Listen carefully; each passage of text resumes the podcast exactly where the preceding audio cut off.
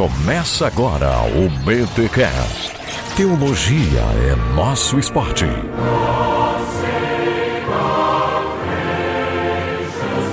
Muito bem, muito bem, muito bem. Começa mais um BTcast de número 312. Eu sou Rodrigo Bibo e sabe igreja que começa por causa de treta? Meu amigo, não há nada de novo debaixo do sol. Vamos lá. Eu sou Carol Bazo e por uma mulher o homem pode fazer loucuras. Hum. Eu sou Lucas Gesta, trazendo filigranas de história da igreja para vocês. Olha aí, ele sempre fazendo propaganda de si mesmo, mas tudo bem.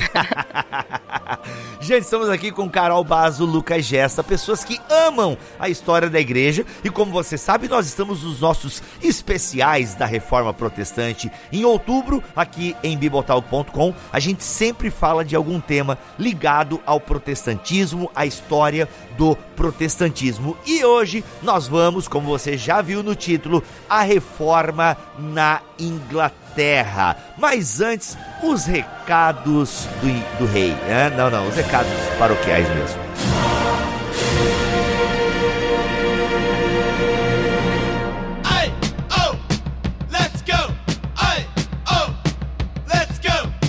E nos recados paroquiais dessa semana, atenção que tem novidade em bibotalk.com. Galera, começamos um novo podcast aqui em nossa casa. Bibotalk, a casa do podcast cristão. E nós temos agora um podcast totalmente focado em exegese bíblica. Meu irmão, você tá achando o quê? Que a gente veio aqui para brincar de podcast? Não! A gente trouxe Paulo One, Paulo One, para fazer um podcast só sobre exegese, hermenêutica, Bíblia. Meu irmão, demais, demais, demais, demais. Já saiu o episódio 000, onde eu bato um papo com o Paulo explicando a proposta do podcast. Já está em bibotalk.com, já está no Spotify, já está nos feeds da vida por aí. Basta você procurar com espaço texto. Ou seja, é uma brincadeira de contexto, né? Contexto do texto, mas nós estamos com o texto, ok? Então procura aí com texto, ou melhor, entra aqui em bibotalk.com, vai na postagem deste podcast e tem o link para você assinar já no Spotify direto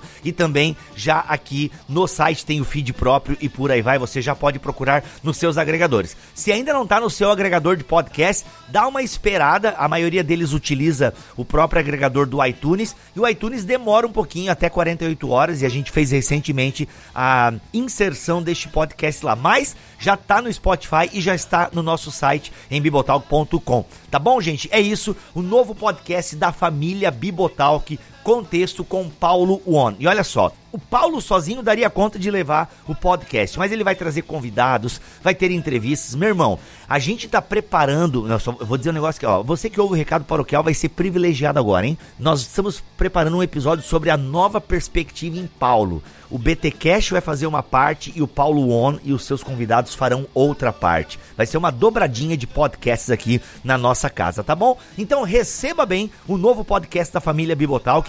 As redes sociais também estão aqui na descrição deste podcast. Aliás, se você não nos segue no Instagram, você está perdendo porque tem várias dicas que rolam por lá, pensamentos, sorteios de livros. Nesse exato momento está rolando um sorteio de 10 livros lá no nosso Instagram. Então segue a gente, Bibotalk, dá uma olhada no feed, procura aí o último sorteio publicado, que a revelação né, do vencedor vai ser no dia 21 de outubro, tá bom? Dá tempo de você participar ainda. Beleza, gente? Lembrando que eu estou falando do ano de 2019. Você que está ouvindo em 2020, obrigado pela sua audiência. Entre na nossa rede social, que devem estar rolando outros sorteios agora em 2020. Legal, né? Eu tô falando agora no dia 11 de outubro de 2019 e você tá ouvindo aí em 2020. É massa isso, nem seu podcast, seu podcast. Tá bom, gente? É isso então. Receba o novo podcast da Casa de Podcasts Cristãos, Bibotalk, Contexto com Paulo On.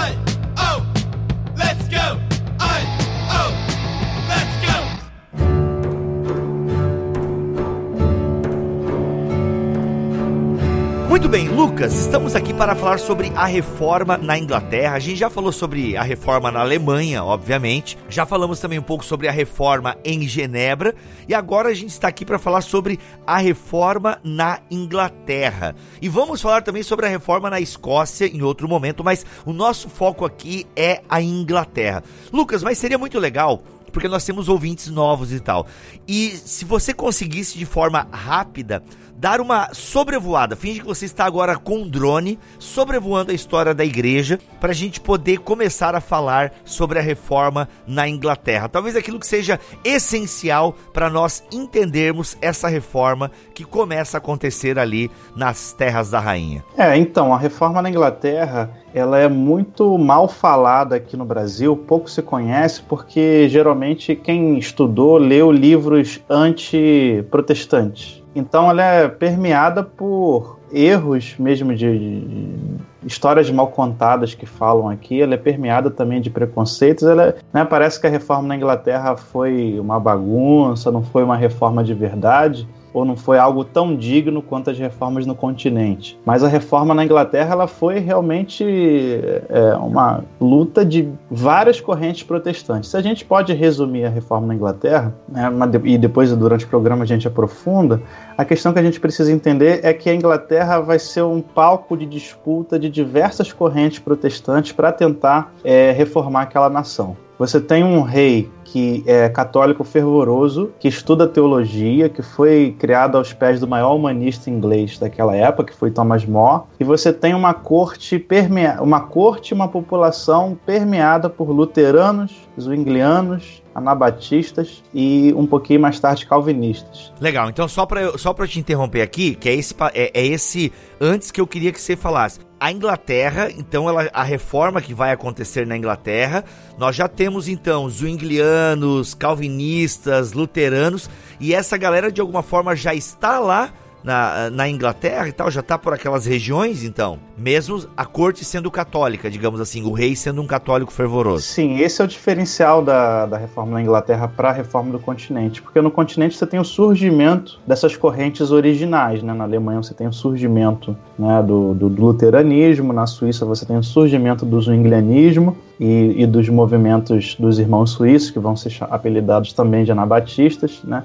Mais tarde, um pouquinho na Suíça também, na Confederação Helvética, né? Vai ter o surgimento do calvinismo e esses todos esses grupos que vão se multiplicando no continente, eles acabam por conta das perseguições, das guerras, migrando para a Inglaterra. Então a reforma da Inglaterra é uma reforma que ela vai sofrer é, ao mesmo tempo a influência de vários grupos protestantes que estão surgindo no continente. Então esse é o diferencial. Ela não, ela não cria uma teologia original, ela não cria uma, uma forma é, como é que eu vou dizer, uma cultura protestante própria, como luteranos ou zwinglianos, mas ela vai receber influência dessas várias culturas através da política de Estado. Para a gente entender reforma na Inglaterra, a gente tem que voltar lá na, no final da Idade Média, a gente tem que voltar nas universidades, duas universidades, Oxford e Cambridge. Né? Oxford é quando começa o movimento de Wycliffe, e Johannes Wycliffe ele é considerado um pré-reformador, e ele pregava na sua época, ali século XIV,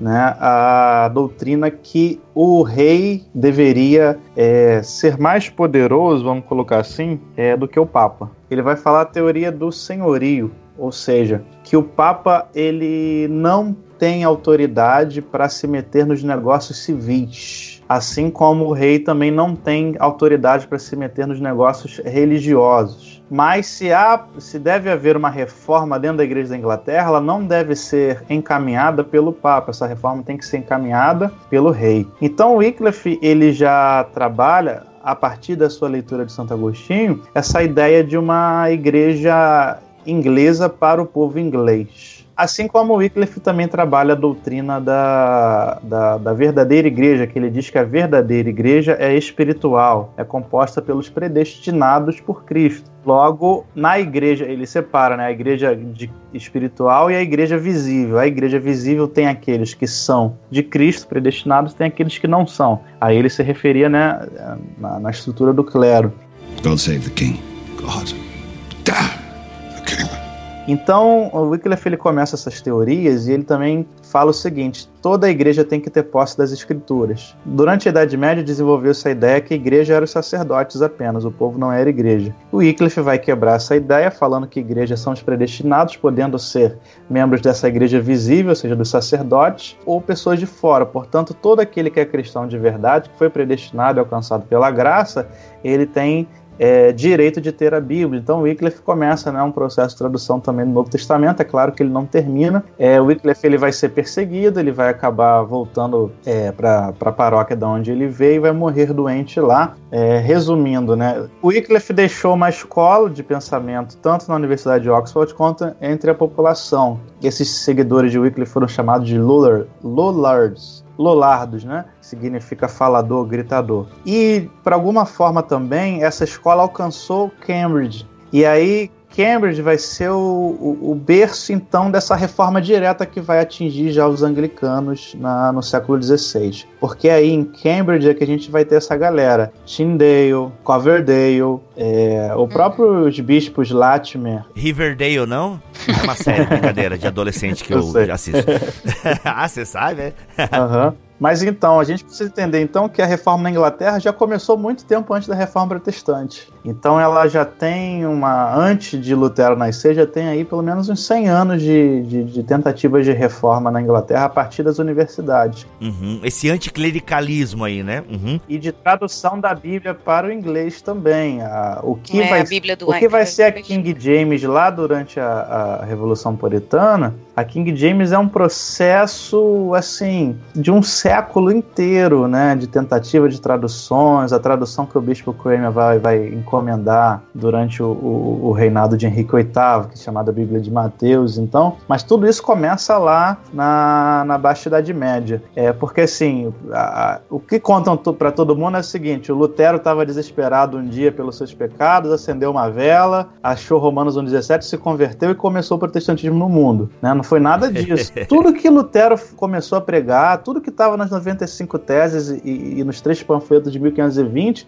era tudo que o Wycliffe já falava no século XIV, entendeu? É, não, não tem a originalidade. A originalidade de Lutero vai vir um pouco depois, durante a, a, a, a sua, o desenvolvimento da sua teologia. Mas só Isso que dizer... é muito legal da reforma, né, Lucas? Que uma vez eu estava ouvindo um professor meu falando que a reforma não foi o trabalho de um cara só, né? É um, é um grupo de professores, de pensadores, de teólogos. É, que eu fiquei lembrando é, que o Wycliffe influenciou também o John Hus, né? Ele vai influenciar Sim. também ali na Boêmia. É, a gente, porque a gente tem essa historiografia católica antiprotestante não é querendo alfinetar os católicos, não, mas existe uma historiografia católica apologética para tentar dizer que o protestantismo é seita, e aí coloca Lutero, um monge perturbado que queria casar e fez tudo. E não, isso já está ocorrendo em toda a Europa. E a reforma na Inglaterra é muito antiga. Só que o, o, os, os ingleses são bem conservadores, até no campo da reforma protestante eles foram conservadores. Enquanto a reforma na, na Alemanha vai ser uma revolução, na Suíça vai ser uma revolução na, nos Países Baixos, vai ser na revolução, a reforma na Inglaterra vai ser a reforma. a gente vai ver isso com o tempo. Mas na Inglaterra também tá ligado aos Países Baixos, né? Que o Henrique, ele queria muito... Piada infame. Foi mal.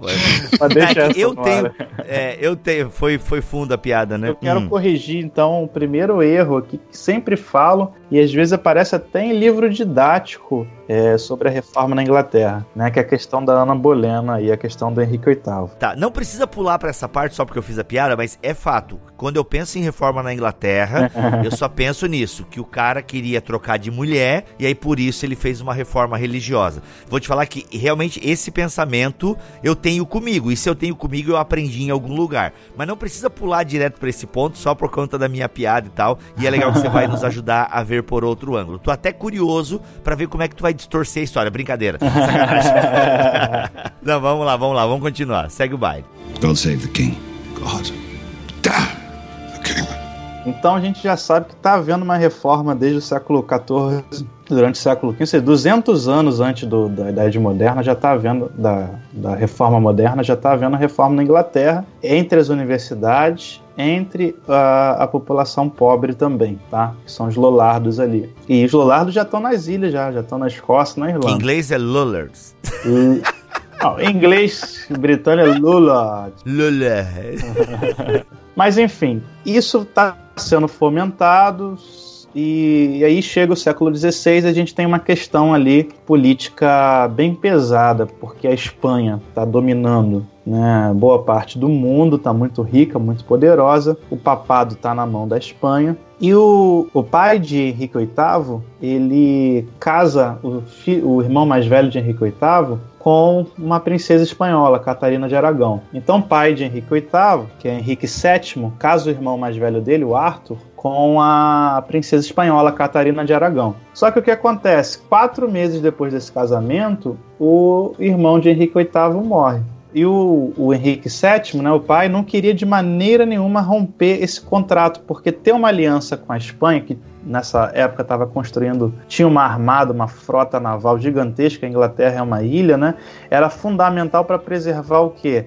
A soberania da Inglaterra, numa época que a Escócia, que está ali colada, está fazendo aliança com a França. Inglaterra e França são inimigas mortais desde que surgiu a Inglaterra. Então, para manter esse equilíbrio político e a Inglaterra não ter sua soberania ameaçada, ele força o filho a casar com a cunhada. Então Henrique VII força Henrique VIII, seu filho, a casar com a cunhada. Qual é o nome dela mesmo? Catarina, de Aragão. Catarina de Aragão. A princesa espanhola. E o que acontece? O casamento, então, é, é forçado, o, o, Papa dá permissão, né? O Papa, ele, ele, ele emite uma permissão para isso, só que isso, pela Bíblia, não é permitido, porque Levítico proíbe que você case com a esposa do seu irmão. E não só pela Bíblia, mas isso também está no direito canônico, católico da época, que se baseia também na Bíblia. Mas o Papa poderia fazer o que quisesse, tinha um poder assim bem. Fazer uma emenda ali, né? É, bem grande naquela época. É, e o que acontece então? Ele casou é, contra a vontade. O Henrique VIII ele era um católico fervoroso, tá? E outra coisa, ele também era um estudioso de teologia católica. Ele era um estudioso né, da, da cultura clássica, ele foi tutoriado e cresceu aos pés de Thomas More, que é o, ou Thomas Moros, né, que é o maior humanista da Inglaterra naquela época, que escreveu vários livros importantes hoje para filosofia política e tal. Então ele, ele cresceu já com aquela angústia que está pecando, né? Cresceu não, ele, ele casou com aquela angústia que está em pecado. Meu, mano, você tá humanizando o Henrique bem legal mesmo, né, mano? Tá louco. Aí, ó, tá defendendo o cara, velho. Não, é porque a gente tem que pegar a questão da psicologia da religião. É uma época que as Olha pessoas aí. realmente creem em Deus e creem na igreja, creem no céu, no inferno e creem no purgatório. Então você casar com, com a, a, esposa do seu irmão só porque o Papa aprovou, sabendo que é um erro, né? Tem a questão da consciência que é muito importante na Inglaterra. É você estar tá garantindo aí uma eternidade no purgatório para você pagar. Então, enfim, o que, que vai acontecer? Henrique VIII não, não era um santo, né? ele era um tarado. Ele, tudo que se movia de saia, ele, ele pegava. não, e até porque também ele era esportista, ele era cavaleiro, guerreiro, era, era, era, era rei modelo da época, né? É porque nas fotos ele tá sempre gordo, obeso, ele ficou obeso porque ele contraiu uma, uma ferida na guerra e, e aí não, na perna, na, durante a guerra, não sarou, aí só foi engordando. Mas ele era um, um cavaleiro, um esportista, enfim. A Catarina de Aragão só vai dar para ele uma filha mulher, em primeiro lugar. Ele queria um filho homem para manter o trono da Inglaterra, porque manter o, o, trono da Inglaterra era necessário que o rei tivesse um filho. Ela não dava filhos homens para ele, ele começou a desconfiar. Ela só teve uma filha, a Mary, ou Maria em português. Isso. Ah, vamos, vamos ajudar, vamos facilitar. É a Maria Tudor? É, né? É, a Mary Blood, a Maria Sangrenta. Só que aí, num dos casos dele, numa dos contatinhos do WhatsApp, nasceu um garoto, nasceu um filho. É um Snow, no caso, é um bastardo. É, é um Snow. Não, não é um Snow, porque nesse caso aí não, não vou dar spoiler. Mas... Ah, pode crer, pode crer, pode crer. Mas o que que acontece? É, aí ele achou então que Deus realmente estava amaldiçoando o casamento dele, porque com a outra ele teve um filho, né, saudável, e com essa Deus não dava é, é, é filhos homens. E ele então pediu para o Papa Clemente VII recorrer. O que que o Papa Clemente VII pensou então? Casa o, o esse seu filho bastardo com a Mary. Inclusive ele deu um, um título mais alto para o filho dele, Duque de Richmond né, um dos títulos mais altos da Inglaterra. Caso Duque de Richmond com a Mary. Aí o Henrique VIII né, sabia mais teologia que o Papa, falou: Não, mas isso é pecado, eu não posso casar meios irmãos. Caraca, mano. Mas eu não posso casar com a minha cunhada, quanto mais de botar meios irmãos para casarem, né? Meu filho com uma, com, com meu filho, minha filha com outra. Aí o Papa pediu mais tempo para pensar e teve uma ideia genial. Casa secretamente com outra mulher, não conta para ninguém, tem um filho com ela e quando nascer essa criança você consagra esse garoto rei. Olha só, as ideias. É uma bagunça essa história, hein? Pega uma segunda esposa, assim, secreta, tem um filho com ela, eu aprovo aqui sem ninguém saber para não dar escândalo. Meu, sabe como é que vai ser o nome desse episódio? Casos de família, porque... Casos de família. Muito bom. God save the king.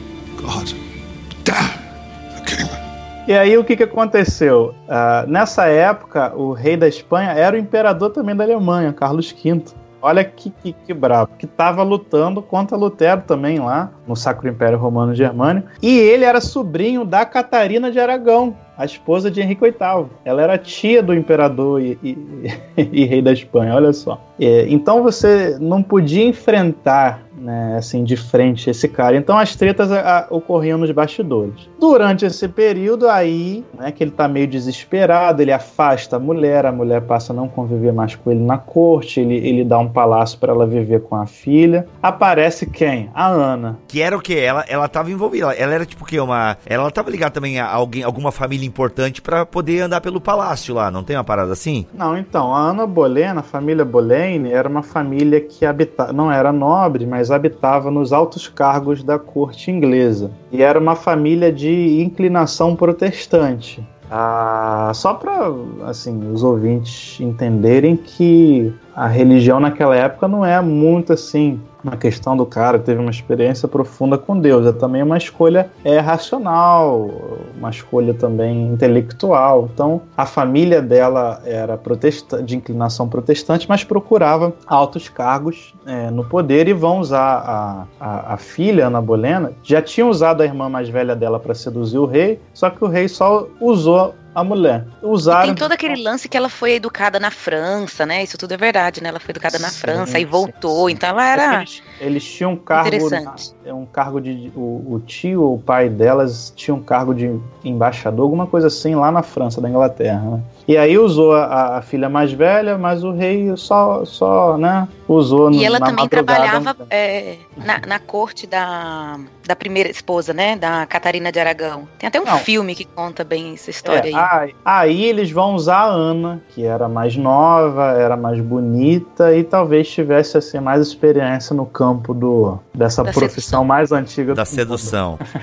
é, tem a série The Tudors, que eu não sei o quão fiel ela é. Eu acho que cheguei a ver uns quatro episódios episódios, bem filmadinho até, e mostra bem esse momento, assim, o Henrique VIII é esportista e tal. No, na série, a Catarina de Aragão, ela é até um pouco mais velha, ela aparenta ser até um pouco mais velha. Não, mas ela era mais velha, porque ela era ah, esposa do irmão mais velho. E o Henrique VIII, se eu não me engano, nesse momento ele estava entrando na, na maioridade, alguma coisa assim. Mas ele tem, tem que confirmar. E o Mas outro o filme é... é a outra, Bibo. Você já viu? Acabei de ver aqui, The Other Boleyn Girl. É, que é com a Natalie Portman fazendo Ana Bolena. Muito boa. É, mas, mas esse eu vi uns erros é. históricos, assim, umas invenções, assim, mais, mais toscas. Esse filme é? Filme, é. O The Tudors está tá um pouquinho melhor. Apesar que a primeira temporada The Tudors é só sexo, sexo, sexo. Mas depois começa a temporada, na segunda pra frente começa, começa a, a, história. É, é. começa a história. igual, tá avisado, então. Igual do, igual dos Borges. Ouça o podcast aqui e já vá para a segunda temporada, beleza, querido irmão? É, mas enfim, o que eu quero falar aqui é que a Ana Bolena, então, ela consegue seduzir, ela consegue fazer o rei se apaixonar por ela de tal forma que ele começa a, a, a tentar agradá-la de todas as formas. Nessa tentativa, ele traz então o, o, a família dela para a corte, ele dá cargos de nobreza para sua família e ela então é, força que ele, mesmo com a ameaça do rei Carlos V, ele faça o divórcio acontecer. Então o que, que vai acontecer? Ele vai então bater o pé e vai falar: vou querer o divórcio. O cardeal é, Wolsey, né, que era o cardeal inglês, estava tentando ajudar Henrique VIII, mas não conseguiu de maneira nenhuma convencer o Papa a liberar esse divórcio. O Papa poderia liberar esse divórcio porque o casamento era ilegítimo. O Henrique VIII, é, nessa época, a corte está começando a ser invadida por vários grupos protestantes. Né? E um desses grupos, que é o grupo de Cambridge, eles tinham um, um teólogo muito importante, um, um, bispo, que depois vai se tornar arcebispo da Cantuária, que era Thomas Cramer. Thomas Cramer, de alguma forma, se torna, nessa época, conselheiro do rei. É claro que eles são protestantes, mas eles não estão dizendo que são protestantes. Eles, eles dizem que são da ingleses, né? São cristãos. Mas por trás, né, eles estão tentando afastar o catolicismo, afastar a, a, os bispos católicos anti-luteranos, anti-reforma e, e estabelecer reforma. Aí o Kramer oferece o seguinte: é, eu vou em todas as universidades, ou vou nas principais universidades da Europa para saber se o seu casamento com Catarina de Aragão é legítimo ou não. E aí ele foi nas universidades inglesas, todas falaram que é ilegítimo. É porque não eram universidades federais, né? Aí a galera é mais conservadora. Brincadeira, gente. aí ele, ele foi para as universidades no continente, ele foi para as universidades francesas, ele foi para as universidades até italianas, gente. Todas as universidades, unanimemente, na, na consulta aos teólogos, falaram: seu casamento é legítimo porque você casou com a sua cunhada, não pode. Ele então mandou isso pro Papa, o Papa ameaçou: não, se você é, se divorciar, eu te excomungo, você não vai se divorciar.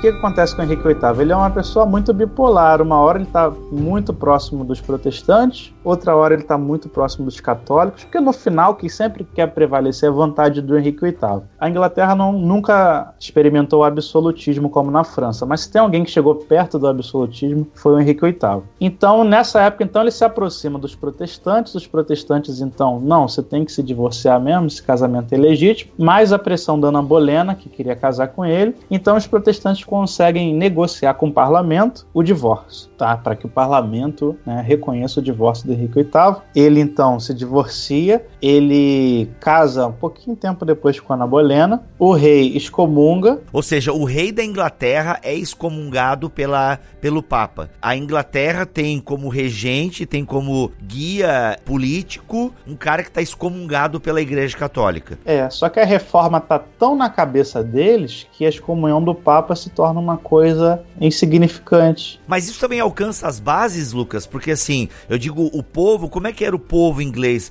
Já estava também de alguma forma é, influenciado pela reforma luterana ou calvinista? Ou o povo ainda era católico? E, meu Deus, o nosso rei foi excomungado. Se tem registro disso? Não, sim, como eu, como eu falei lá no início. Não. Uma boa parte do, do uma, um, assim, uma parte do povo já está influenciado pelos Lollards já há 200 anos. Ah, boa. Nessa época aí, o iníciozinho do século XVI, a quantidade de luteranos na Inglaterra pregando o evangelho é gigante, tá? E o próximo passo aí, a partir aí da, do finalzinho da, da primeira metade do século XVI, vai ser a entrada dos Zwinglianos e dos anabatistas na Inglaterra. Mas também tem os católicos tradicionais, porque na, Inglaterra, na reforma inglesa ela é interessante porque tanto protestantes quanto católicos foram perseguidos e mortos e foram mártires. Então a gente tem bons exemplos tanto do lado protestante, bons exemplos tanto do lado católico e maus exemplos de todos os lados. Mas o que eu queria falar é que ele consegue convencer que o parlamento, e aí sim é o início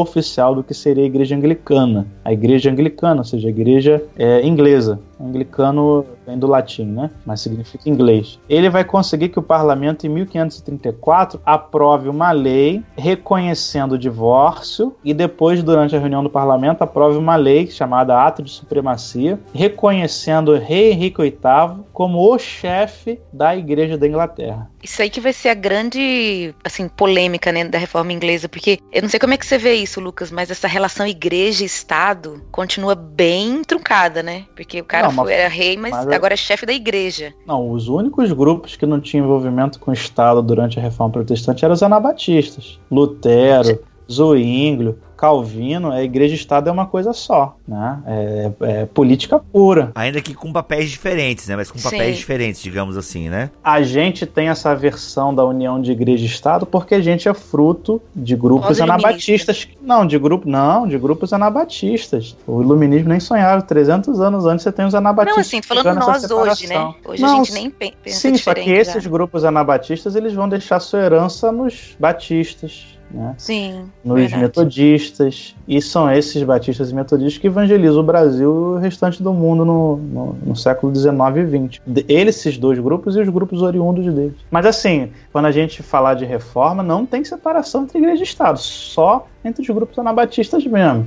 Que aí também vale outro programa, que não existe os anabatistas, né? É um apelido isso. Já temos, já temos. Ah, já tem? A Reforma Radical é o nome do episódio. É. A gente dá um ampassant aí pelos anabatistas e tal. Menos Simmons e por aí vai. E o Massacre. É, inclusive no, no, no- no mês de outubro aí eu vou estar fazendo também um, o clube de história da igreja lá, aproveitando o merchan aqui, eu vou estar falando desses grupos não falados, né? Mas Hum, enfim, legal. é, Ô, só um pouquinho, já que a gente entrou num parênteses aqui, Lucas, é, você tem, você tá falando aí de 1534, né? Alguma parada Sim, assim, sim, sim. né? Então, mas, ô, e o Thomas More que você citou ali? Eu tô vendo aqui no livro ah, que parece que o cara foi decapitado por se recusar a assinar uma parada aí. Não, então, o que acontece? Esse ato de supremacia você tinha que reconhecer o rei Henrique VIII como chefe da igreja da Inglaterra. E depois tem um outro ato que agora eu não lembro o nome, que diz que se você não confessar que o rei é o chefe da igreja da Inglaterra, você está cometendo crime de alta traição. Então todo mundo, tanto católicos quanto protestantes, teriam que confessar que o chefe da igreja da Inglaterra é o rei da Inglaterra. É como se ele fosse, entre outras palavras, o Papa da Igreja da Inglaterra, né? E assim, vão ter muitos católicos que vão ser contra, vão ter até protestantes que vão ser contra. Isso que a gente precisa entender. Tanto os, os mais radicais do lado católico quanto os mais radicais do lado protestante são contra. Mas na corte, o Thomas Cramer, que vai ser consagrado já arcebispo, e, e outros, eles conseguem é, dialogar, fazer política junto com o rei para que não houvesse algum rompimento radical e o rei conseguisse seguir o que eles queriam. E eles, assim, reconheceram então o rei como chefe da igreja da Inglaterra também, porque para eles era necessário né, você dar uma retrocedida para poder avançar é, na reforma protestante. Então, com o ato de supremacia, vai surgir a igreja da Inglaterra, cujo chefe é o rei, tá? ou seja, cujo o líder total espiritual é o rei, mas quem vai liderar assim, a igreja mesmo vai ser o arcebispo, o arcebispo da Cantuária, que nesse momento é o protestante de Cambridge, muito influenciado pelas doutrinas de Wycliffe e de Lutero, Thomas Cramer, que esse é o grande arquiteto oficial da, da, da formação da igreja anglicana. É ele que vai conseguir passar por períodos de turbulência para que o protestantismo vá entrando calmamente na Inglaterra. Aí a gente tem dois caminhos aqui, ou fala da parte mais espiritual ou fala das tretas do rei Henrique VIII, das seis esposas, dos assassinatos. God save the king. God damn. Mas assim, você perguntou do Thomas More. Isso, é porque tu falou, se eu prestei atenção direito, ele foi um cara que tinha uma ligação com o Henrique VIII, não tinha? O Henrique VIII não foi criado meio que aos pés dele? Sim, e ele era amicíssimo. O Henrique o Henrique VIII amava ele, só que ele vai se recusar a confessar o Henrique VIII como o chefe da igreja. O Thomas More ele era um católico, ele era antiluterano, e por isso ele vai ser acusado de alta traição, vai ser mandado para a Torre de Londres, e lá apesar dele não negar que o rei Henrique VIII era o chefe da igreja, ele também não concordou, ou seja, não falou que era. Então, os inimigos de Thomas More armaram essa, essa, essa condenação para ele e ele é levado para ser executado. Aí sim, na hora da execução, é que o Thomas More é, começa a debochar, né? Porque na hora da execução, as pessoas esperam que o criminoso se arrependa, peça perdão, diga que é inocente. Aí sim, na hora da execução, Thomas More vai falar: não, não é, assim, parafraseando, nunca reconheci esse cara, ele não é o chefe da igreja da Inglaterra, apesar de ser o meu rei, apesar de eu amá-lo, apesar de eu, de eu, eu considerá-lo com muito carinho, ele não é o chefe da igreja da Inglaterra e a, a mão de Deus vai pesar, a ira de Deus vai pesar contra quem reconhecer isso, e aí então ele é executado. Essa execução vai pesar muito na cabeça do Henrique VIII. Não, pesou na cabeça do Mor.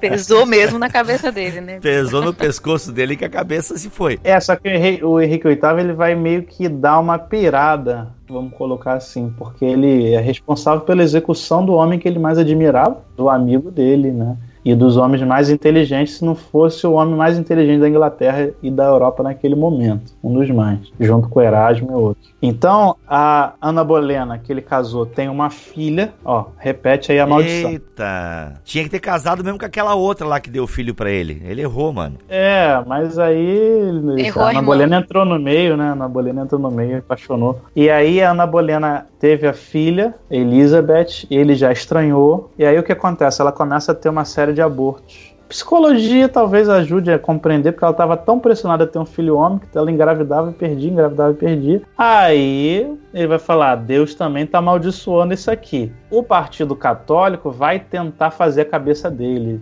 Então vão inventar que ela é bruxa, vão inventar que ela estava traindo ele. Ah, Então, Lucas, isso aí é, é- é invenção da galera? Não aconteceu mesmo? qual parte? Dela trair ele? Não. Quem vai trair ele vai ser a novinha que a gente vai falar depois, a Catarina. Mas enquanto ele não, não, não é, rompeu com a Ana Bolena, ela foi trazendo para a corte todo o protestantismo que ela pôde trazer. Até bíblias, teólogos, ela e a família dela vão financiar a vinda de luteranos para a Inglaterra. Esses luteranos vão começar a ajudar na tradução da Bíblia para o inglês, porque você também tem a, a- a- uma você tem a forma tradicional de se traduzir, que vinha do latim, você tem a forma atualizada que o Lutero fez vindo do Novo Testamento de Erasmo. Então, os luteranos vão invadir mesmo, tomar conta ali de muita coisa, entrar na corte. Por isso que eu tô falando, você tem a questão política, mas você tem pelos bastidores o protestantismo tomando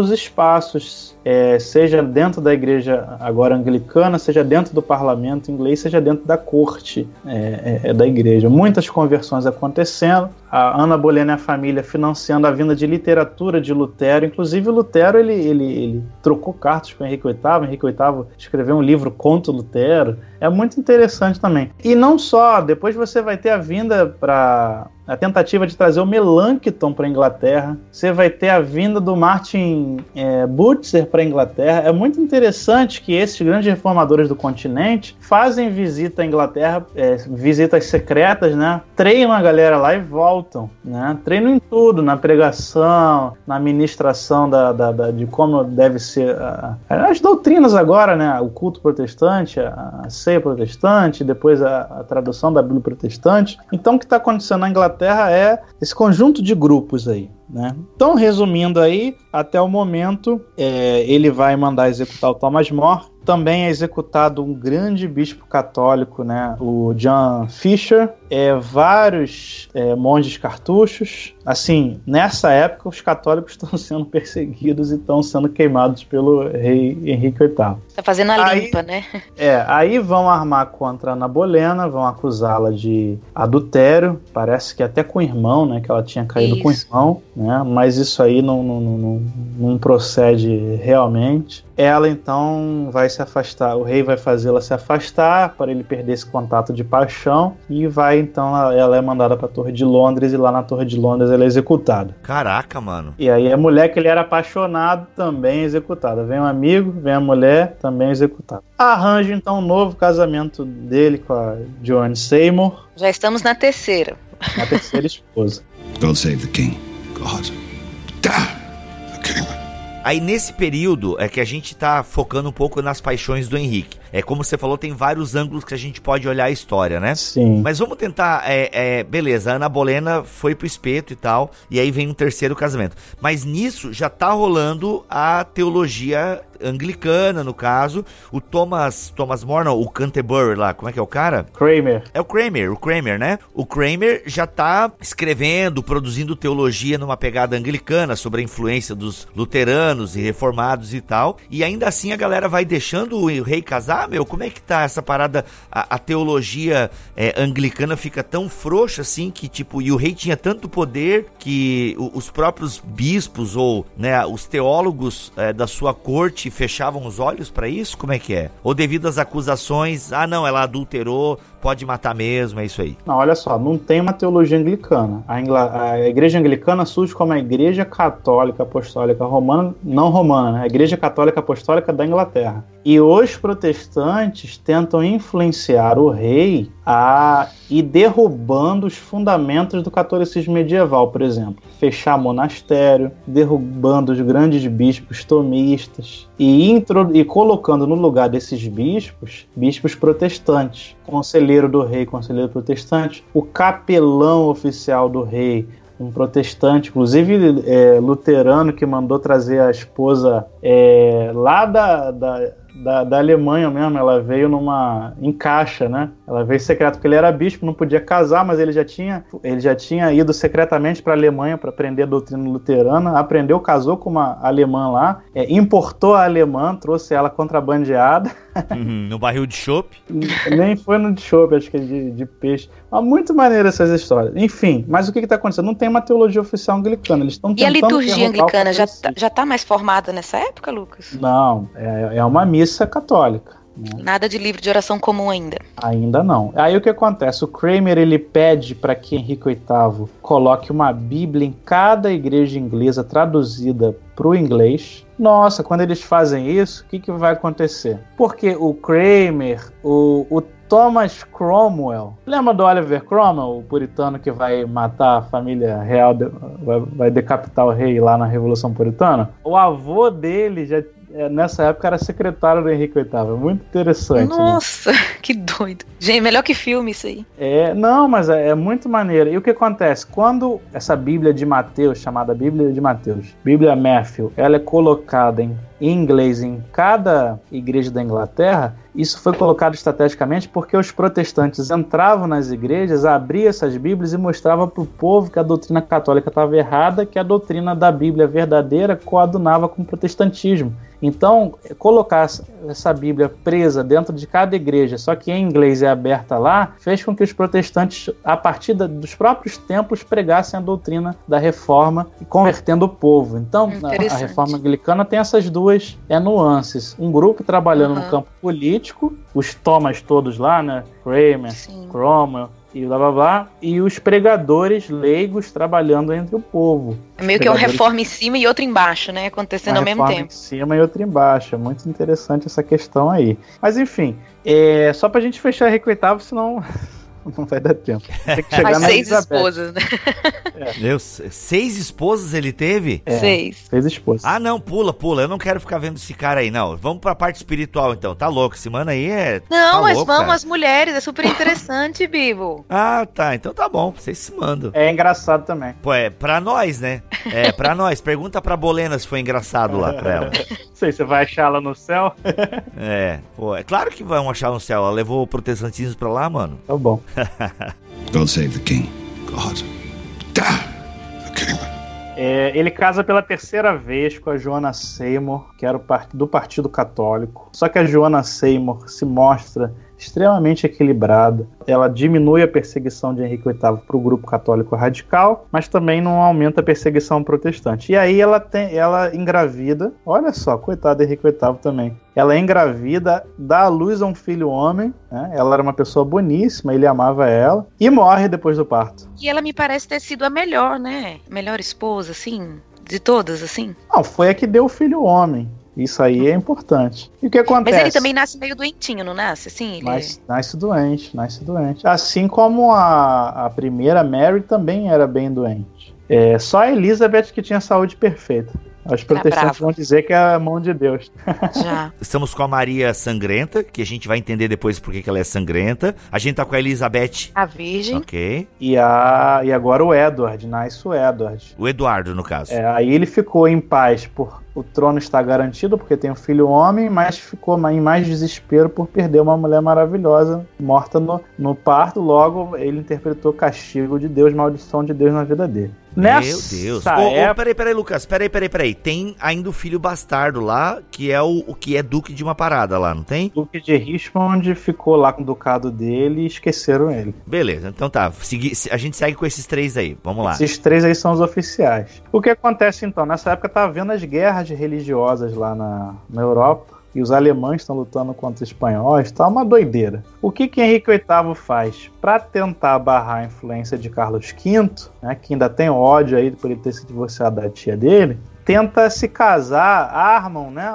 O, Partido Protestante na corte arma um casamento de Henrique VIII com uma princesa protestante mesmo, a Ana, também chamada Ana, Ana de Cleves. Essa história sim engraçada, mas as mulheres não vão achar engraçada, porque o secretário desse casamento, ele encomendou uma pintura, porque o rei Henrique VIII ele queria casar com uma mulher bem linda, linda, linda. Quando o secretário chegou lá, a Ana era, não era muito bonita, não. Ao contrário. Era feia. Mas, como não tinha WhatsApp nem Instagram, era só pintura mesmo. Pintaram uma mulher linda, levaram para Inglaterra. Chegou lá, uma alemã linda, loura, perfeita. E o Henrique VIII falou: Não, essa eu vou casar. Mandaram trazer a mulher. Quando a mulher chega no porto, ele vê aquela feiura, ele. Ele surta. Dá meia volta e vai embora. Caraca, tadinha da moça, velho. Meu Deus. Tadinha da moça, mas mesmo assim, ele manda matar o secretário que enganou ele com o retrato. Meu Deus, cara. Ainda bem que não mandou matar a moça, pelo menos, né? Ou a moça morreu também. Não, o que, que é interessante? Ele, é- ela se casa meio que oficial. Lucas, só pra entender, Lucas, isso não é interessante, tá, Lucas? Ah, tá. É, Que mórbido você, cara. Meu Deus, Não, eu isso vou- é horrível. Eu vou falar o interessante aqui, porque ela se casa meio que extraoficialmente com ele, para que ele tenha esse apoio dos protestantes luteranos do continente. Só que depois ele abandona ela e fala que nunca casou. Nossa, que, que homem. Só que Triste, né? ele- Gordofobia, isso. Apesar Nossa, de não mano. ter atração sexual por ela, ele gostava dela. Ela era uma mulher admirável, né? Uma mulher inteligentíssima, uma mulher intelectual, era estudava teologia, era forma, é, formada não, é, na parte da música, ela é espetacular. E ela então consegue uma influência também sobre Henrique VIII e também financia a luteranização da igreja anglicana, entendeu? E também participa então da, da, da, da reforma dentro da igreja da Inglaterra, financiando esse contato, trazendo protestantes. Mas logo, logo ele, ele, ele recupera a amizade com Carlos V, que é tudo política, né? Casa de novo com uma novinha lá, que era do partido também católico, conservador. Então você tem, ó, uma católica, uma protestante, uma católica, uma protestante. Ele dispensou a protestante agora, casou com uma do partido católico. E essa realmente ele se apaixonou, né? Mandou construir um palácio gigantesco, só que descobriu que ela estava traindo ele realmente. Toma, que massa, mano. Agora, agora eu gostei. Agora a novela Toma, ficou seu boa, panaca. né, Vitor? Agora ficou bom. Olha o plot twist da novela aí, ó. Velho gordo doente com a ferida na perna, alucinando ele de dor, mas aí quando ela trai ele, então acusam ela de alta traição, literalmente, e matam ela também. E uma coisa curiosa sobre ele é que ele sempre se apaixona pelas mulheres que trabalhavam pra. Era a Aya, né? Como é que fala? É, fazia parte da corte dela. Porque essa Catarina, essa novinha, era ajudante, vamos dizer assim, da Ana de Cleves. Então é um É. cara meio problemático esse Henrique, né? É porque o rei, Meio? é porque teoricamente o rei nessa época pode fazer isso, né? O que pra gente hoje seria absurdo. Tem o rei na barriga, né? Ah, Jesus.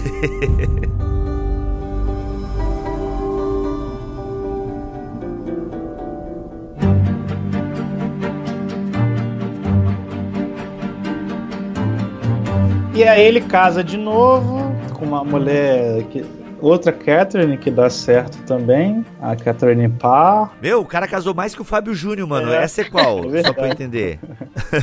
Essa é a sexta, não é? É a Sexta. sexta. Opa, então ele começou com uma Catarina e terminou com uma Catarine, é isso? Foram três Catarinas. É. Três Catarine, meu Deus. Mas ele morre, pronto, morreu. Morreu, e morreu, como dizia o Aragão, o Didi de Aragão, e morreu. Morreu, mas o trono estava garantido porque o Edward estava vivo, então ele foi consagrado rei, Eduardo VI. E aí, quando o Henrique VIII morreu, os protestantes falavam: maravilha, não tem mais esse louco perturbado para ficar atrapalhando a reforma. O Edward, ele tinha. O tutor dele era do Partido Protestante, que ele era criança ainda, não poderia assumir o tutor, então, dele, o Duque de Somerset. Ele, então, começa então a protestantização do culto anglicano. E aí o Kramer produz o Common Prayer Book, que você falou, Carol, Sim. que é o livro de oração comum, que é a tradução da liturgia do latim para o inglês. Então Kramer, ele já tinha começaram a, a, tradução da Bíblia, a Bíblia estava pronta em inglês, mas não era uma versão muito boa, igual vai ser King James mais tarde, é, mas era a versão oficial, em inglês. E agora ele traduz a liturgia para o inglês, né? E aí nesse Common Prayer Book, porque assim, por que, que os protestantes brigavam no século XVI? Qual era a doutrina que dividia eles? A doutrina que dividia os protestantes, que fez, por exemplo, Lutero e Zwingli se desentenderem, sempre foi a doutrina da ceia. A ceia é, era uma doutrina assim, muito debatida que causava divisão e briga. E no Common Prayer Book, ele vai tirar as frases que davam ideia para transubstanciação católica e vai inovar colocando no, lugar da transubstanciação um misto da consubstanciação luterana com a ceia memorial zwingliana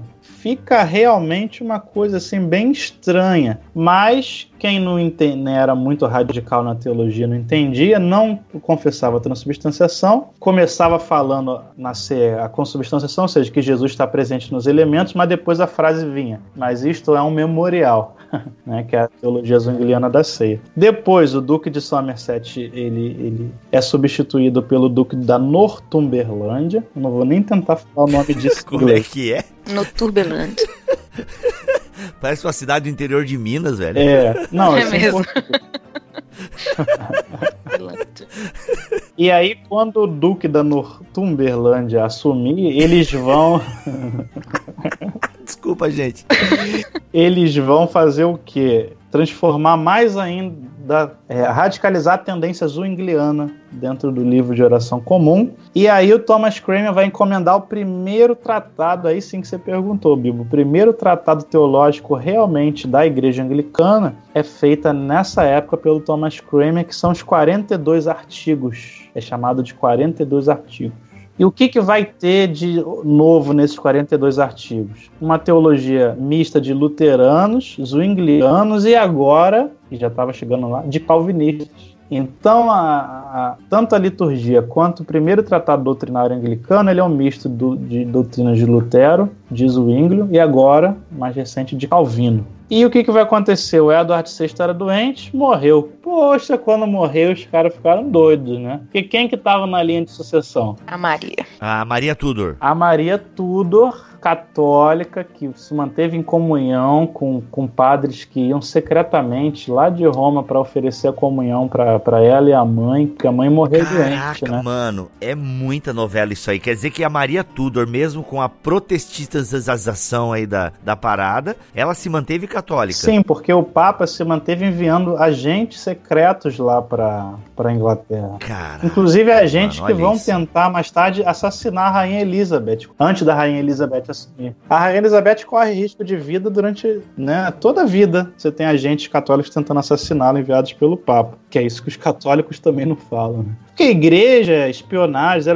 007, é tudo isso aí nessa época. Bom, e vale até a pena falar do 007 que o Thomas Kramer enviava para interceptar os espiões do. Cara, a espionagem inglesa que a gente vê hoje nos filmes já estava ocorrendo nessa época a nível Nossa, político eclesiástico o Thomas Cramer ele contrata mano. espiões para derrubar a espionagem espanhola é, romana lá dentro da Inglaterra. Muito interessante. Muito bom. O Thomas Cramer, o Thomas Cramer, ele precisa de um filme urgente sobre ele, porque o velhinho, ah, nessa época o velhinho já tava. Mas enfim, quando a, a Mary Tudor vamos lá, vamos encerrar com a Mary Tudor e com a Elizabeth, que a gente. Vamos, vamos. É, porque já tá grande. Não, tá grande, tá, tá no tempo, tá no tempo. Mas eh, eu quero que o pessoal também fique com gostinho de correr atrás dessa história, sim, sim. né? Pra ler alguns fatos aí. Mas vamos lá, Maria Tudor, católica, assume o trono da parada. Quando ela assume, aí ela, ela demite todos os ministros protestantes, que na verdade ministros anglicanos, né? Ela devolve a igreja da Inglaterra pro Papa.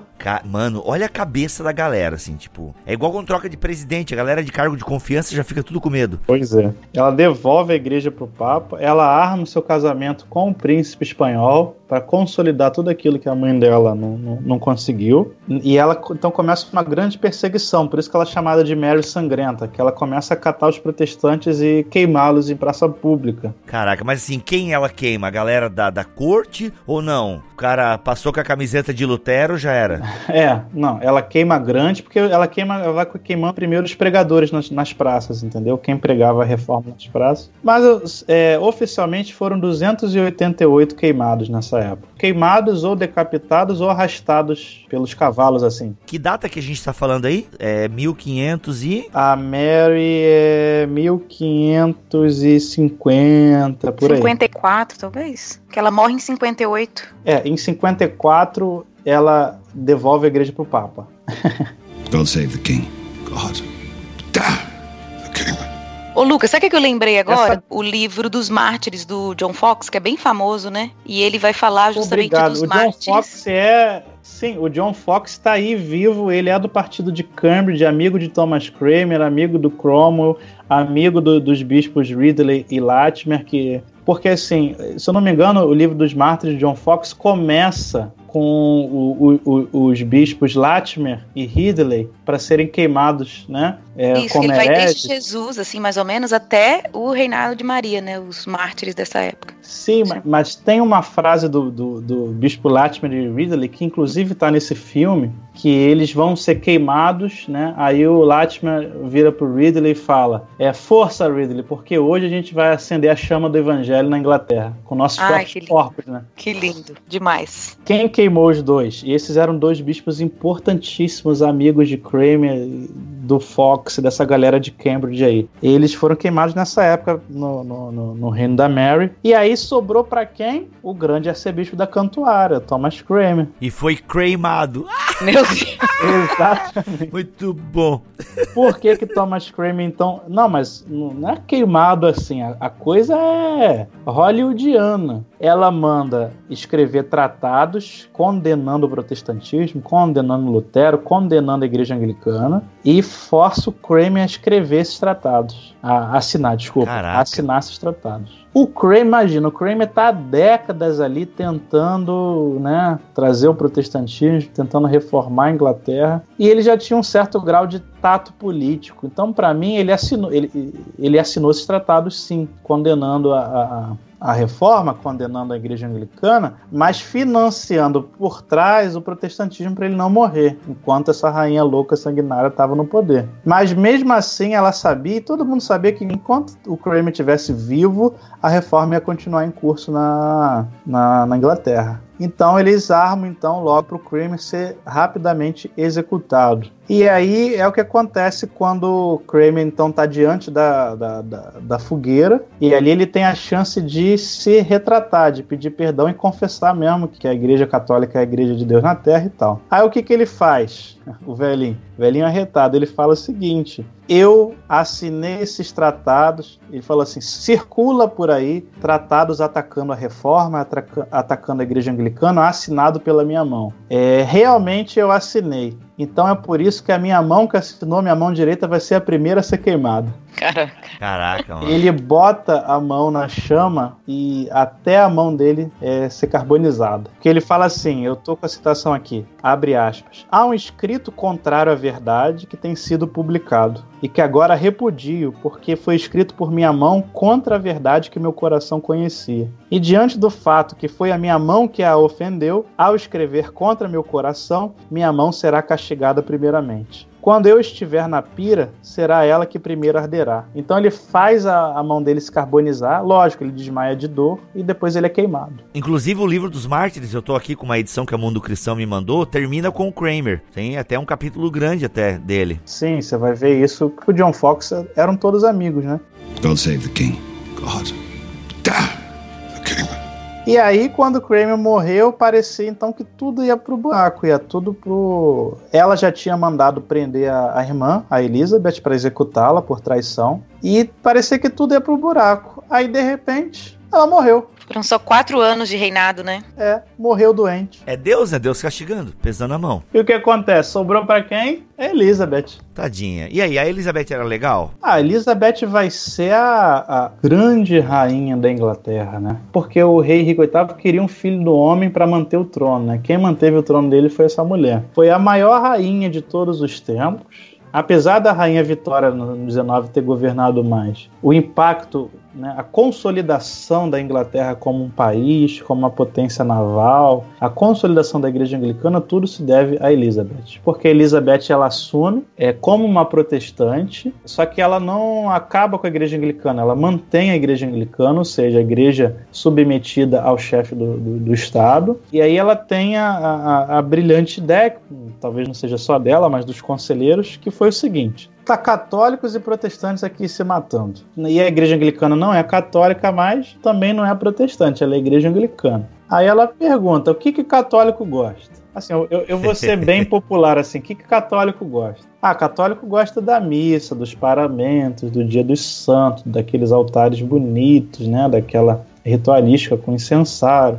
Não, católico medieval. Beleza. O que, que o protestante gosta? Ah, o protestante gosta de doutrina, de Bíblia na língua deles. Então ela falou: vamos então fazer uma igreja que conserve os seus aspectos litúrgicos e imagéticos católicos na aparência, na imagética católica, mas cuja doutrina seja protestante. Segundo problema, que protestantismo? Porque tem vários. Né? Então ela manda encomendar uma nova confissão doutrinária, que é oficial até hoje, que são os 39 artigos. Lá com Kramer e Edward eram os 42, aí eles deram uma reformulada e fizeram os 39 artigos, que é a constituição doutrinária até hoje da, da Igreja Anglicana. E esses 39 artigos você tem ah, uma grande influência agora de Calvino né, do calvinismo, que nessa época já estava bombando então em toda a, a Europa. A então, ceia Lucas... se torna zwingliana, o luteranismo com a substanciação sai, a ceia vai mais para um aspecto zwingliano e calvinista, porque o, a ceia de Calvino é uma ceia entre Lutero e entre Martin Butzer. Né?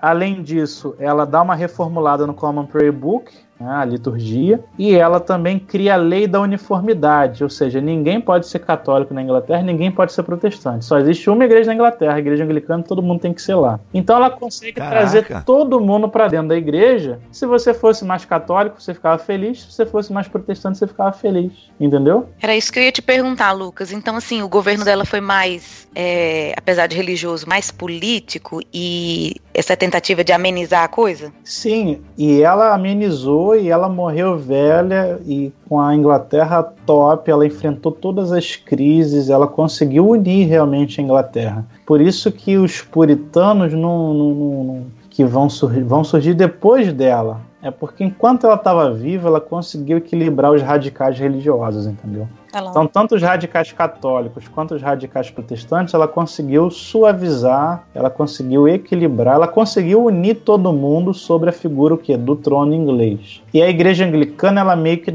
ela durante a, a, a, o governo dela, essas décadas todas que ela está governando, a igreja anglicana se pacifica, se consolida, consolida né, o Common Prayer Book, os 39 artigos, a, a, reforma se espalha, né? E, e tu, enquanto ela está viva, dá tudo certo. Né? Então, quando a gente entende a igreja anglicana lá, nesse momento, é uma igreja que mantém ainda os aspectos católicos, da imagética, da tradição, é, a sucessão apostólica, inclusive, mas ela também, a, mas a doutrina, né? A, a, a alma é protestante e o corpo católico, vamos colocar assim, né? Quando você olha, você vê uma igreja católica, quando você lê, você vê uma igreja protestante de influência suíça. Assim, é melhor falar suíço, né? Porque suíço envolve tanto Zwinglio quanto Calvino. God save the king. God. Damn the king.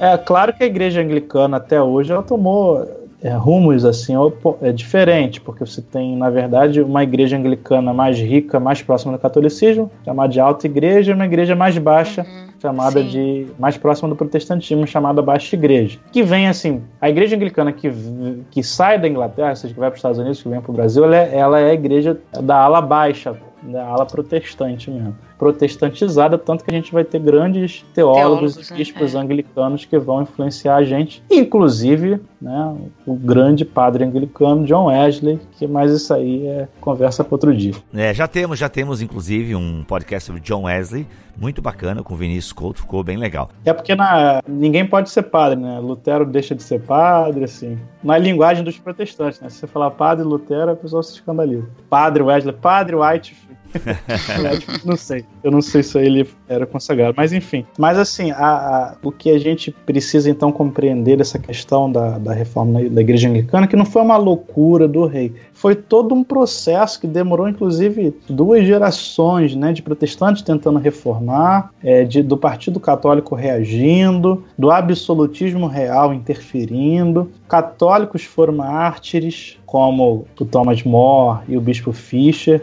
Protestantes foram mártires, como Kramer, como Ridley. O próprio Cromwell vai ser executado. Talvez o ódio aí da família Cromwell contra a monarquia começou ali com Henrique VIII. Então é isso. Muito interessante. A gente deu um ampassão aqui, mas a, a, a coragem desses homens e, e a fidelidade deles à consciência, talvez a maior lição aí da reforma inglesa. Eu acho interessante como a Inglaterra foi, né, palco de muita gente boa. Eu fico meio impressionada. Eu tô até planejando uma viagem para fora, né? E eu pensando, nossa, qual lugar que eu posso ir e ver mais coisa legal? Nossa, Inglaterra ganha, assim. Sério? É muita coisa boa, muito, muita gente boa, desde puritanos, pré-reformadores, John Cliff, até gente hoje. É. é, é incrível. E assim, quando se fala de denominacionalismo, e as pessoas jogam que o denominacionalismo surgiu nos Estados Unidos, isso não é muito exato. O denominacionalismo vai surgir na Inglaterra. Depois é. da morte da Elizabeth né, e o reinado do rei James, o que vai ter de protestante fugindo da perseguição do continente indo para a Inglaterra né, não está no gibi. Inclusive, até a Igreja Batista vai surgir nessa época aí. Os Quakers, Batistas, todos os anabatistas que eram perseguidos no continente foram para a Inglaterra. A Inglaterra virou assim, um barril de pólvora é, religioso e os puritanos vão surgir ali nesse momento, depois da morte da, da Elizabeth. Então, o denominacionalismo é, um, é, um, é fruto do mundo inglês mesmo. E depois esse denominacionalismo, claro, ele é exportado para a Nova Inglaterra, né, para os Estados Unidos. Para a gente compreender o protestantismo nosso, mais próprio das Américas, a gente tem que entender a igreja inglesa. As doutrinas, a forma como a gente prega, evangeliza, está muito ligado à igreja inglesa, né, talvez mais do que a igreja é, do continente, porque se alguém for bem honesto intelectualmente e ler Lutero, e ler Calvino, e ler Zwingli com muita honestidade intelectual, vai ver muita diferença desses reformadores para aquilo que a gente faz no Brasil. Né? Muita diferença. Então, onde é que está esse elo perdido? O elo perdido é a Inglaterra. E esses vários grupos que vão se encontrar lá. Então quer dizer que depois aqui a gente teria que caminhar para os puritanos, é isso? Eba! É, os puritanos é a continuação, né? É literalmente agora. É quando a Elizabeth morre. Lembrando que ela é diferente do pai dela, ela não quis casar, né? E foi chamada de Rainha Virgem. Então tem o estado da Virgínia lá nos Estados Unidos, em homenagem a ela. Caraca, sério? É. Uhum. Olha aí. Apesar de eu ter caso com maior pirata da corte, mas enfim. Eita, o Lucas, sei. O Lucas parece aquele cara lá, como é que é, do TV Fama. Leão Lobo, da história da igreja. Não. Isso mesmo.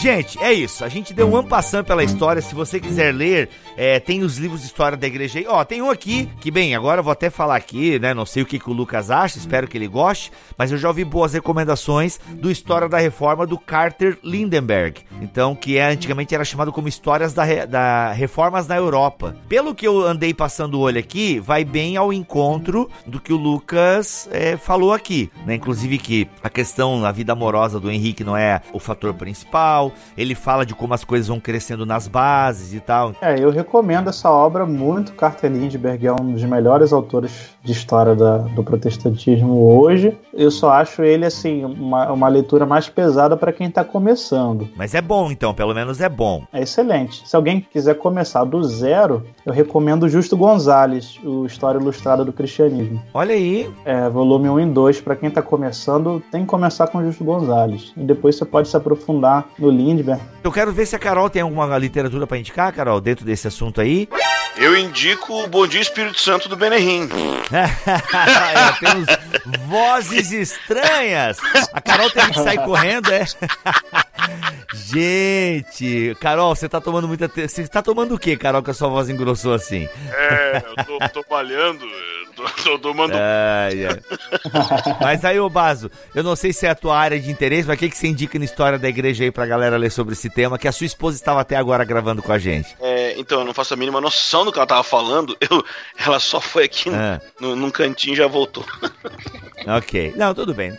então, fica como uma, uma entrada triunfal aí e baso nos próximos capítulos do BT Cash, hein? Olha aí. Bibo, desculpa que eu tirei o fone, que eu preciso atender uma pessoa aqui. Eu botei o anjo. Ah, você vai deixar isso aí perto de criança? Dá nisso, querida. É, mas é pra indicar ali de quê? De história da igreja? Não, se tu tem alguma coisa pra indicar dentro desse tema. O Lucas, ele, ele reafirmou aqui o Carter Lindenberg. E se tu tem alguma coisa pra indicar e tal? Não, não tenho não. Segue o bairro. Posso fazer meu merchan? Pode. É, mês de setembro eu comecei o Clube de História da Igreja, que é um, um clube de estudos né, de história do cristianismo via WhatsApp. Olha aí. Então, se você quiser participar comigo, você do, do mundo inteiro, porque é via WhatsApp, eu mando semanalmente estudos, áudios, vídeos, apostilas de diversos temas de história da igreja. O mês de setembro, o tema foi Espírito Santo nas igrejas do Oriente, a teologia do Espírito Santo nas igrejas do Oriente. No mês de outubro, o tema vai ser reforma, só que voltado né, para os grupos mais desprezados, né, quando se fala de reforma protestante. E novembro, dezembro, a gente vai tratar de concílios ecumênicos, pais apostólicos, enfim. Quem quiser participar, entra lá no, no meu Facebook ou no Instagram, no YouTube, professor Lucas Gesta, me manda uma mensagem, eu mando o telefone, é 25 reais só por mês. Olha que baratinho, qualquer um pode participar. Gente, é isso então. Vamos ficando por aqui. Mais um BTcast especial da história da reforma. Eu sou Rodrigo Bibo e teologia é o nosso esporte. Eu sou Carol Bazo e quero agradecer essa oportunidade de aprender mais com o Lucas. Essa história aí é muito boa e depois a gente volta aí com a continuação. É nóis. Lucas Gesta, um abraço a todos e leiam História da Igreja. Muito bom. Voltamos no próximo BTcast, se Deus quiser e assim permitir. Fiquem todos na paz do Senhor Jesus.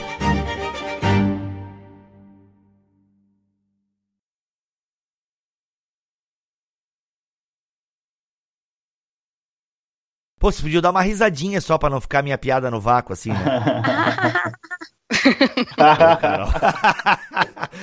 Poxa vida. Aí vai lá, o Mac pega só do Lucas, que é da Carol, Deus o livre. Este podcast foi editado por Mac Bibotalk Produções.